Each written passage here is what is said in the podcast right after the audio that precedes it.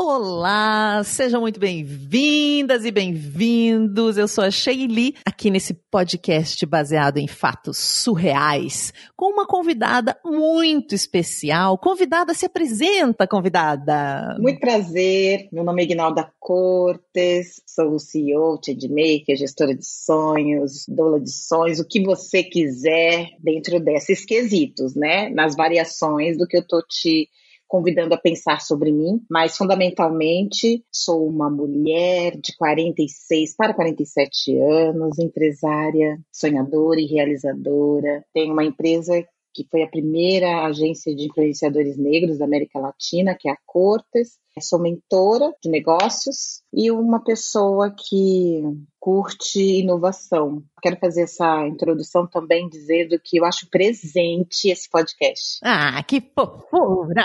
Eu acho que quem me acompanha, né, sabe disso, é muito interessante a forma com que vocês trouxeram a contação de histórias, sabe? Porque são muitas pessoas que estão aqui, né? Além das pessoas que estão nos ouvindo, além das pessoas que estão nos assistindo pelo YouTube e Instagram, nós temos as pessoas que acompanham e mandam as suas histórias, compartilham a sua intimidade e a convidada que é convidada a estar numa outra vida. Então, de certa forma, é uma oportunidade de performar uma outra existência. Ai, que delícia! E foi muito bom que você falou das nossas heroínas, que é como a gente chama quem manda as histórias, para eu explicar para quem está chegando agora como é que esse podcast funciona. Aqui nós contamos a sua história como se tivesse acontecido com a gente. A gente conta em primeira pessoa, mantendo o anonimato de quem mandou a história. Então, se você quiser mandar a sua história para cá, é só mandar para o nosso e-mail bfsurreais@gmail.com Aquela história, sim. Que tipo de história, Ignalda? Você que conheceu mais de uma história. Que tipo de história que a pessoa pode mandar? Aquela história que você vê o fantástico nela. Pode ser para outra, pode ser simples, mas para você, a forma com que você enxerga aquela história é surreal. Perfeito. Então, se você tem uma história surreal para mandar, manda aqui pra gente e acompanhe as nossas histórias surreais. Vamos pro caso de hoje? Baseado em fatos surreais. Histórias de mulheres como nós, compartilhadas com empatia, intimidade e leveza. Onde o assunto é a vida e o detalhe surreal. Antes de contar essa história, eu quero dizer que hoje, hoje eu moro na Holanda. sou brasileira e tudo mais, mas hoje eu moro na Holanda porque o meu companheiro foi chamado para fazer um doutorado e eu estava desempregada. Falei, vamos embora, vamos juntos. Então, nesse momento em que eu tenho esses processos internos, porque quando a gente fica num outro lugar, numa outra cultura, observando o mundo e o nosso corpo nesse mundo, a gente também tem um tempo de fazer uma imersão, né, sobre as nossas histórias. E eu quero dizer que essa oportunidade que eu estou tendo aqui de contar essa história é muito bacana porque tem me feito bem pensar sobre o que eu vivo, o que eu vivi, sabe, de uma forma mais pausada. Então isso me traz um aconchego nesse momento em que eu me sinto só. Você, a partir do momento que foi morar num outro país, você começou a refletir sobre todas as suas escolhas. Eu imagino que isso acontece muito, né? Você já tinha o sonho de morar fora ou foi muito impulsivo por causa dessa coisa do seu companheiro ter um, um doutorado aí? Ah, eu não tenho medo de conhecer o novo. Eu não tinha um sonho de morar fora, até porque dentro da minha realidade, já viajei bastante para fora do país, mas eu nunca pensei em morar fora do país. É uma oportunidade de uma outra, de um outro existir, sabe? Porque é isso, né? É uma nova cultura, são novas pessoas. Como o meu corpo é visto no meu país, né, como pessoa, como ser humano, como mulher, como mulher negra. Então, isso faz com que eu traga algumas reflexões que, na minha existência, dentro, quando você é mais jovem também, e que você tem que conquistar as coisas, você tem que correr, tem que estudar, você não para muito para refletir, até porque o tempo urge e a Sapucaí é grande. é, a gente tem que ó, correr, porque senão perde desfile. Então, é isso. Eu, agora eu tenho tido esse tempo. Aí eu sou professora de matemática, amo o que eu faço, amo dar aula. E aqui na minha cidade teve uma oportunidade que foram cursos de metodologia de ensino. Isso na Holanda já. Você já está fazendo esse curso na Holanda? Não, Ah, aqui tá. na Holanda eu estou desempregada. Tá. Eu me formei muito cedo. Eu tinha 23 anos quando eu terminei o meu mestrado, porque na minha cidade, professor de escola pública, mesmo no ensino fundamental, tem que ter no mínimo o mestrado. Então eu fui estudando, estudando. Com 23 anos já estava com mestrado e aí, enfim, passei no concurso público, sou professora de, de escola pública.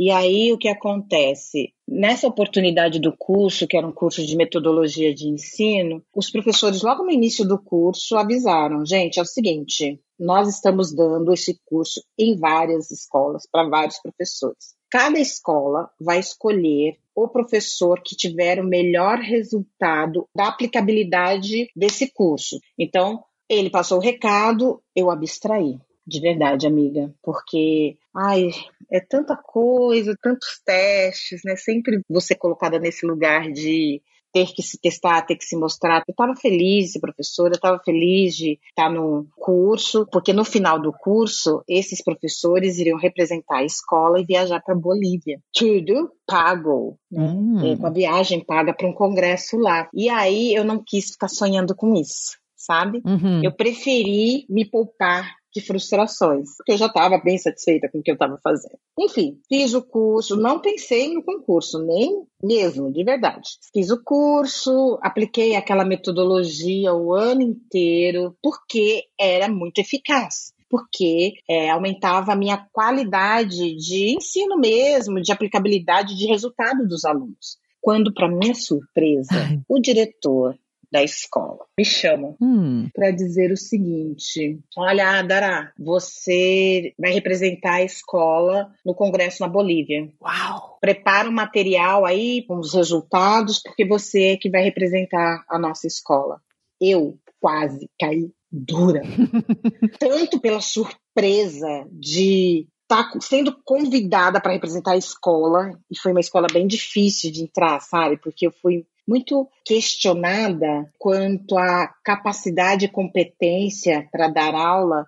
Naquele momento eu avaliei que era por conta da minha idade. Ah, porque você era bem jovem. É, bem jovem, 23 anos, lembra que eu falei? Sim. E aí, então, eu ser convidado pelo diretor foi muito bacana, foi muito, ai, uma surpresa boa, um quentinho no coração. Eu fiquei encantada com a possibilidade de ir para um outro país. É, é, nesse Uhum. caso, foi a minha primeira vez, foi a minha primeira viagem.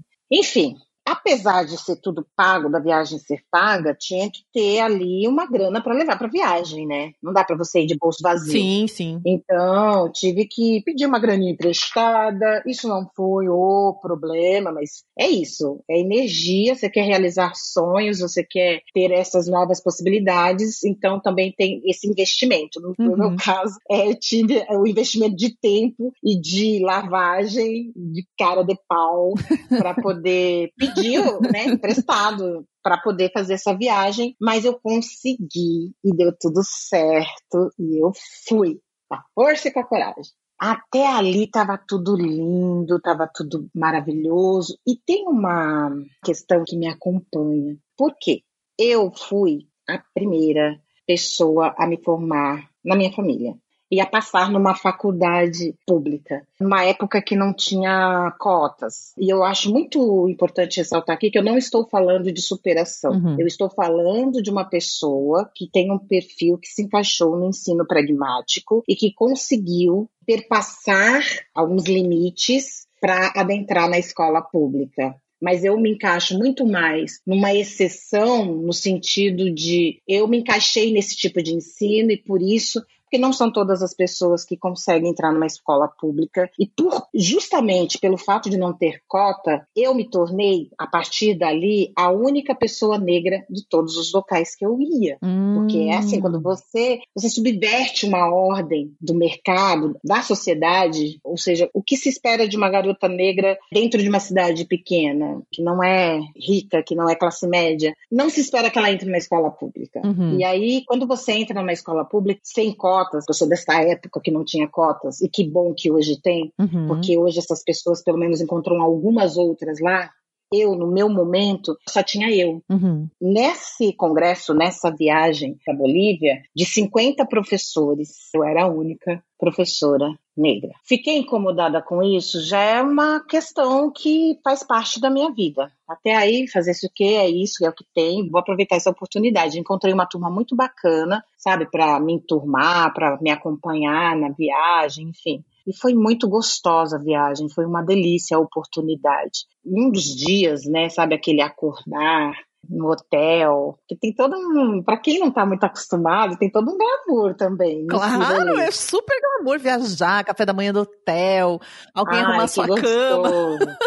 Sair da É, rotina, muito né? bom. E aí, eu toda maravilhosa, me acordei um dia e falei assim, gente, deixa eu colocar a minha coroa. E fui eu, lindamente, pegar um turbante e colocar na minha cabeça, porque eu tava me achando. Uhum. Só isso. Eu queria colocar o meu turbante. Eu queria, Desfilar, você tava se sentindo queria o máximo divar aquele dia. queria divar. Nesse processo né, de ir divar, o que acontece comigo?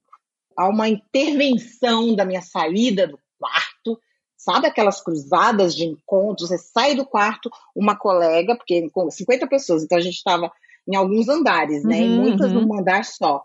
Uma professora que também estava saindo para tomar café, olha para mim. Você sabe que eu também posso usar isso aí, né? Eu parei. É, porque minha filha estuda moda e ela me contou que eu tenho direito de usar esse turbante, sim, porque isso não é apropriação cultural. Palestrinha na sua cara na hora que você põe o pé pra divar. A gente só quer viver, existir. Às vezes a gente não quer, não quer ficar falando, sabe?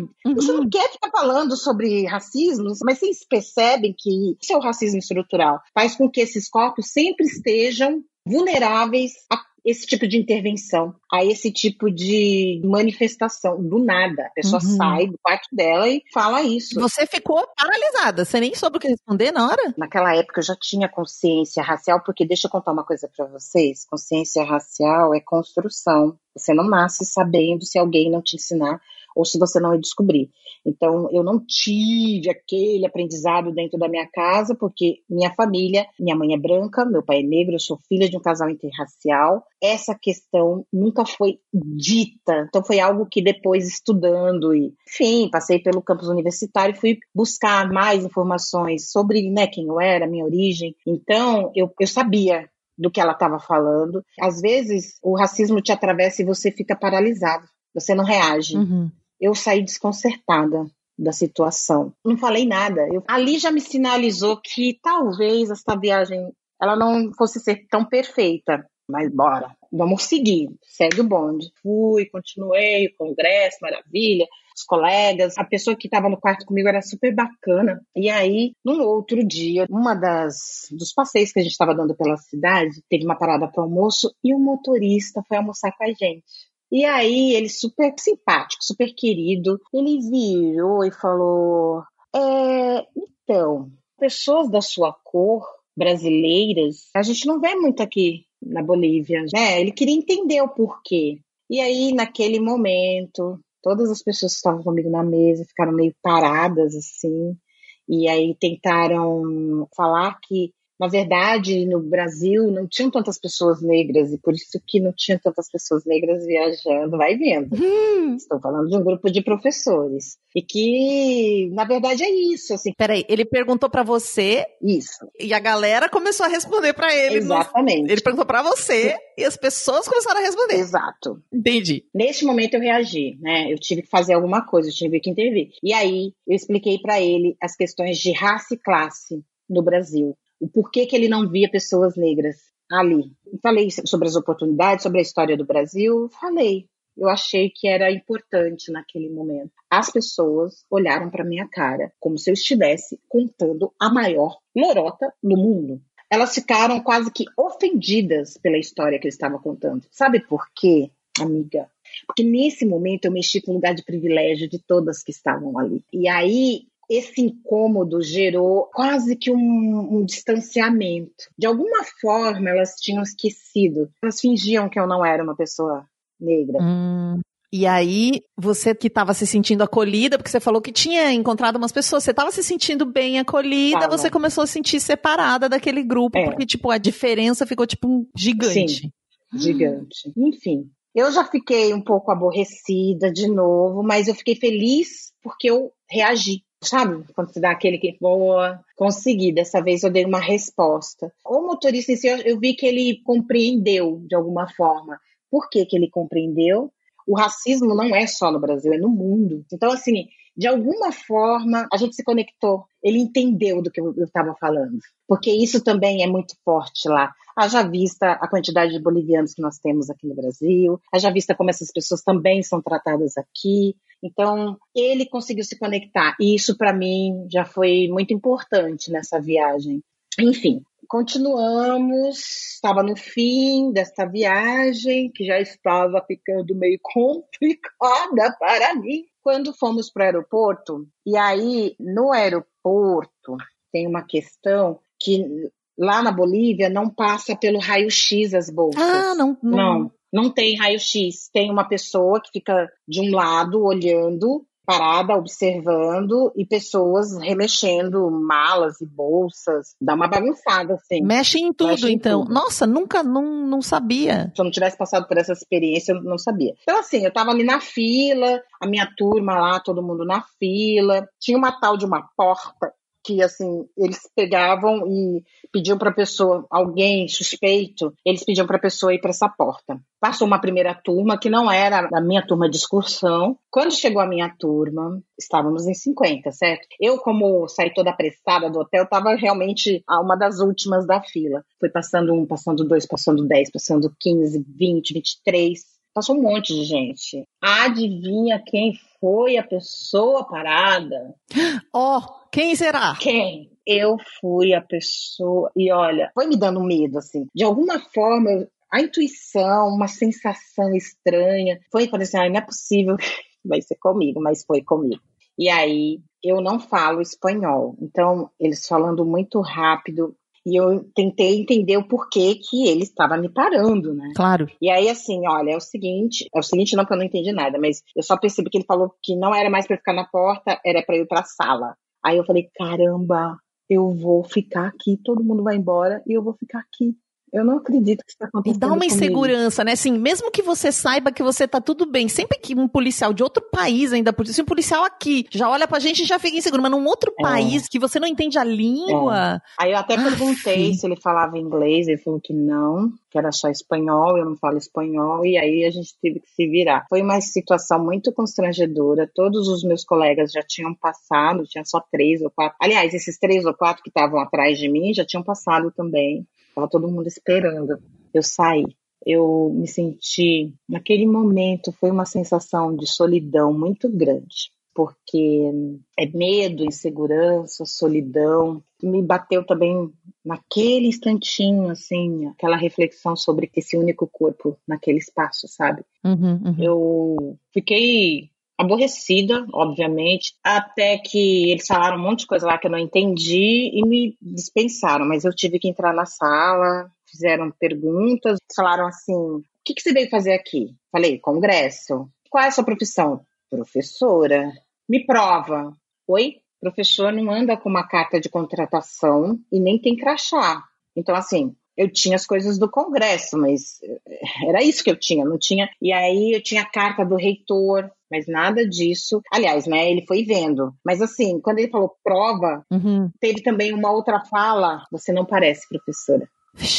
Entendemos aqui o porquê você não parece professora naquele momento, me pareceu tudo surreal. Não é possível que isso está acontecendo comigo. Não é possível que eu estudei pra cacete. Uhum. Não é possível que eu fiz tanta coisa e tenho que passar por isso. Aí a volta foi um inferno, um pesadelo. Eu fiquei dilacerada. Eu tava muito, muito, muito, muito, muito, muito constrangida e muito triste. demorei um tanto de tempo para chegar em casa.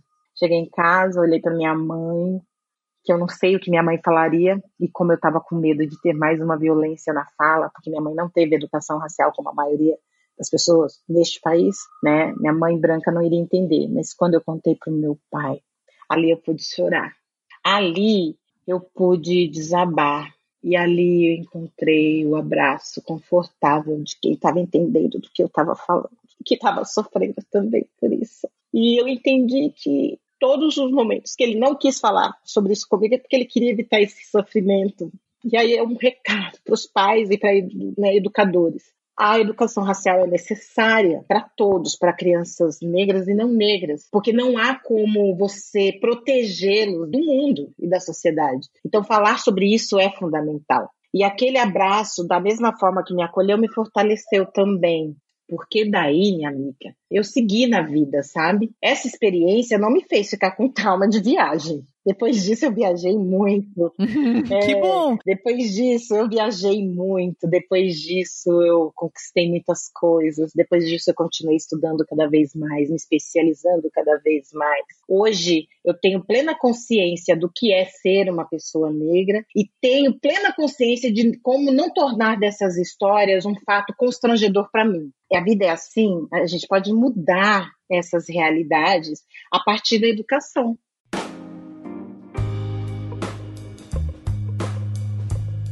Ignalda, Fiquei muito feliz de você escolher ah. essa história. Gente, eu mandei algumas alternativas para Ignalda. Por quê? Quando nós lemos as histórias, a gente recebe muita história. E eu sei que muitas vezes, quando um influenciador ou uma pessoa importante, negra, é convidada para alguma coisa, é sempre para falar uhum. de racismo. E isso também me incomoda essas pessoas. É. Então eu peguei e falei, Pegnalda, escolha. Foi. Eu falei, tem essa história aqui. Era uma história bem engraçada, é. né? Sobre jovens e Era tal. Era muito engraçada, muito boa a outra história. É, e eu pensei assim, poxa, mas eu tenho certeza que a heroína vai se sentir representada também se você escolher contar essa é. história. Então fica a seu critério, porque eu amo a Ignalda demais, ah, gente.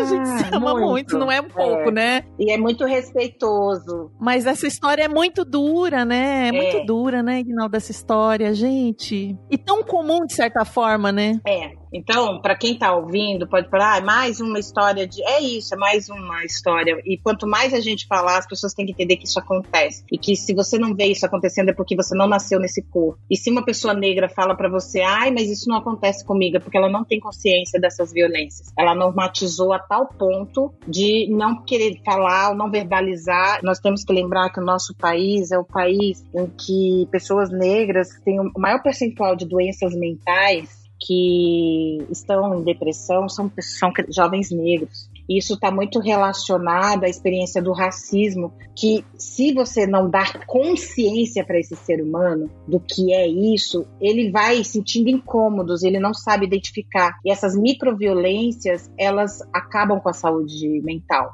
E em algum dado momento, você acaba sendo detectado com depressão, com são várias doenças mentais, inclusive esquizofrenia, e a gente tem que lembrar da história do nosso país. Lima Barreto, escritor tão ovacionado hoje, foi considerado esquizofrênico, né? Ele foi internado duas ou três vezes. Por quê?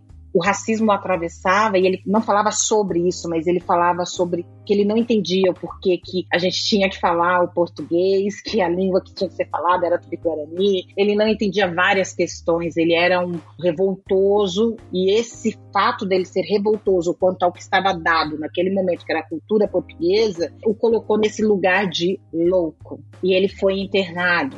Lima Barreto, ele foi um escritor fenomenal, mas ele não foi reconhecido na época. Quantas vezes ele quis estar na Academia de Letras e não conseguiu? Quer dizer, vamos lembrar quem eram as pessoas, né, as figuras reconhecidas na época. Eu vou falar só do desse recorte racial. A gente tinha Machado de Assis e Lima Barreto. Vou falar desses dois escritores. Machado ele correspondia à língua portuguesa é, erudita, né, a língua portuguesa clássica e ele tinha um comportamento racial que a branquitude aceitava. Ele tinha passabilidade. Por isso que Machado foi tão ovacionado na época, apesar do racismo também atravessá-lo. E muitas vezes ele é retratado como branco, né? Muitas Tem imagens vezes. dele onde ele tá super embranquecido, não sei se é essa palavra, é você não consegue perceber que ele é negro nos retratos. Porque na história se embranquecem as pessoas, todas as histórias. A gente pode uhum. falar, ó, Machado, ele nasceu lá no registro pardo, nasceu. Ele morreu lá no certidão de óbito após ser esse grande escritor renomado branco, acredite se quiser, na certidão de óbito de Machado de Assis está branco. O embranquecimento da história não é só no Brasil, tá? Quando você vê agora nos Estados Unidos, o cinema está tomando muito cuidado com isso. Mas vamos pegar uma história simples, mas pessoas da minha década, da minha época vão lembrar. Poderosa Isis. Poderosa Isis era uma série infantil, era infantil de uma heroína que era tinha a Mulher Maravilha, tinha a Mulher Biônica, Uhum. Eu sou uma pessoa de 1973, estou falando de 78, 79, acho que não era nascida. Era nascida, mas era pequenininha. Nessa época, eu era apaixonada pela Poderosa Isis. Só que a Poderosa Isis conta a história de uma professora de arqueologia que descobre artefatos egípcios e toma o corpo dessa deusa. Gente, eu tô falando de Egito.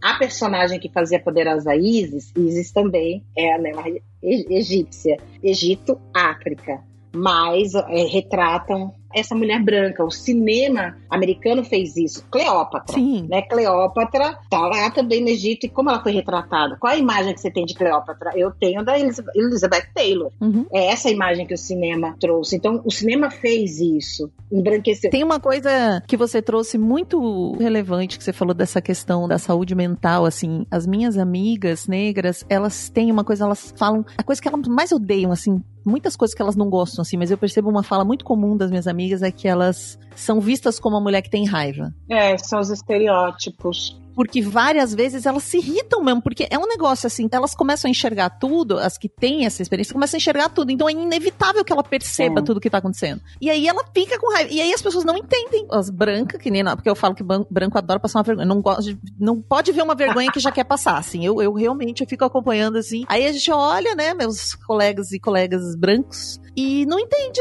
Ah, mas é isso, é um pouco do que a heroína falou ali. As pessoas, ah, mas por que ela é. foi parada? Daí a pessoa quer pegar um tacape é. e dar na nossa cabeça, porque é uma coisa assim totalmente irreal, né? Então, essas experiências, com o passar do tempo, elas vão se acumulando e esse corpo ele vai reagir. Né? De que forma pode reagir? Que bom as que têm raiva, que as que têm raiva explodem de alguma forma. E as que não têm, que aí se tornam hipertensas, se tornam tantas coisas. Ignalda, você já está convidada para voltar quando você quiser. Ah. Muito obrigada por você ter vindo. Obrigada, heroína, que mandou essa história maravilhosa. Espero que você esteja arrasando aí na Holanda, que esteja um espetáculo a sua vida. Conta como é que a pessoa pode te encontrar, Ignalda, para te seguir, para acompanhar. Gente, arroba Ignalda Cortes. Não vou falar mais, porque já falei demais. Então, arroba Ignalda Cortes, vai lá que você vai me conhecer mais. E é um prazer estar aqui com vocês, com toda a equipe do baseado em fatos surreais. Quero agradecer especialmente aos nossos apoiadores, que são pessoas como você, que decidem contribuir para que esse podcast chegue mais longe e toda semana no seu radinho. Para nos apoiar é só entrar lá em bfsurreais.com.br barra contribua e ver quais são as maneiras de participar. Inclusive, nós temos grupo no WhatsApp para os apoiadores, onde a gente bate muito papo e troca muita ideia. São eles Amanda Franco, Amanda Magalhães, Américo Santos, Ana Terra, Arthur Peixe, Bárbara Murakawa, Brenner Pacelli, Bruno Kimura, o pessoal do desenvolvimento artístico, a Fernanda Galdino, Gabriel Marreiros, Gabriela Coelho, Heloísa Takats, Hugo Ballarini, Júlia de Paiva, Juliana Marques, Kaique Novaes, Letícia Santos, Luciana Machado, Luísa Achê, Mariana Diniz, Marta Batilli, Max Nunes, Melissa Costa, Michele Menegari, Pablo Vasques, Pietro Moreira, Rayane Menezes, Regina Guimarães, Renato Chiquito, Rodolfo Souza, Rosiane, Roecker e Samara Cris Marques. Muito obrigada. Até o próximo caso surreal. Esse podcast foi editado por Domênica Mendes.